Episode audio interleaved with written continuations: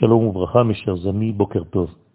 Après la teshuva naturelle, le Rav Kook commence petit à petit à pénétrer dans les notions différentes de teshuva qui sont de plus en plus au niveau de l'esprit.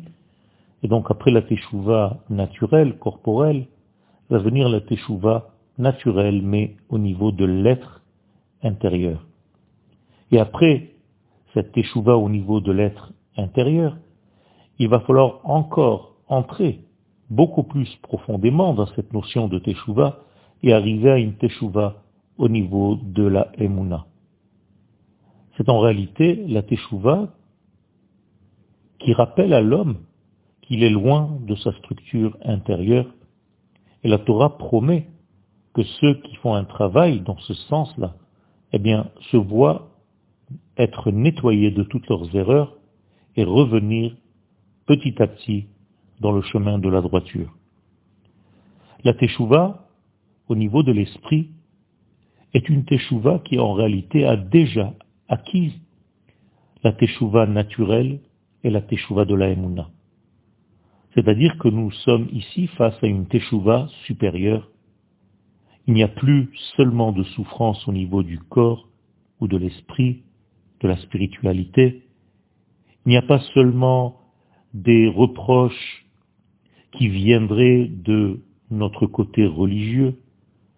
Il n'y a pas seulement la peur du châtiment ou bien des traces de n'importe quelle solution difficile concernant le nettoyage de l'être.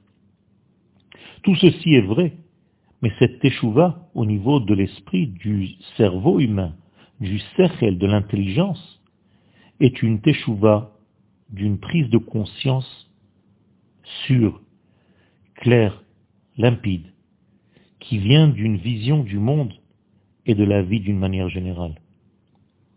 Cette teshuva est d'un degré supérieur aux autres teshuvot que nous avons abordés jusque maintenant. Et donc, il y a ici quelque chose qui est au-delà de notre rôle naturel, que notre rôle de dévoiler les valeurs de la vie.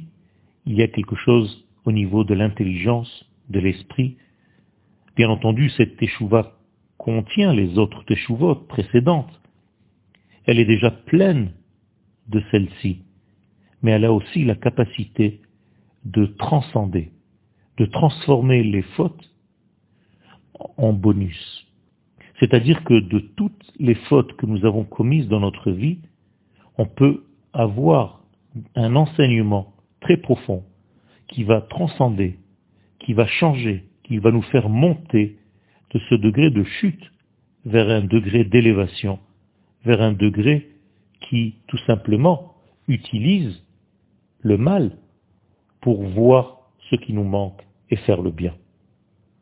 Yom Tov.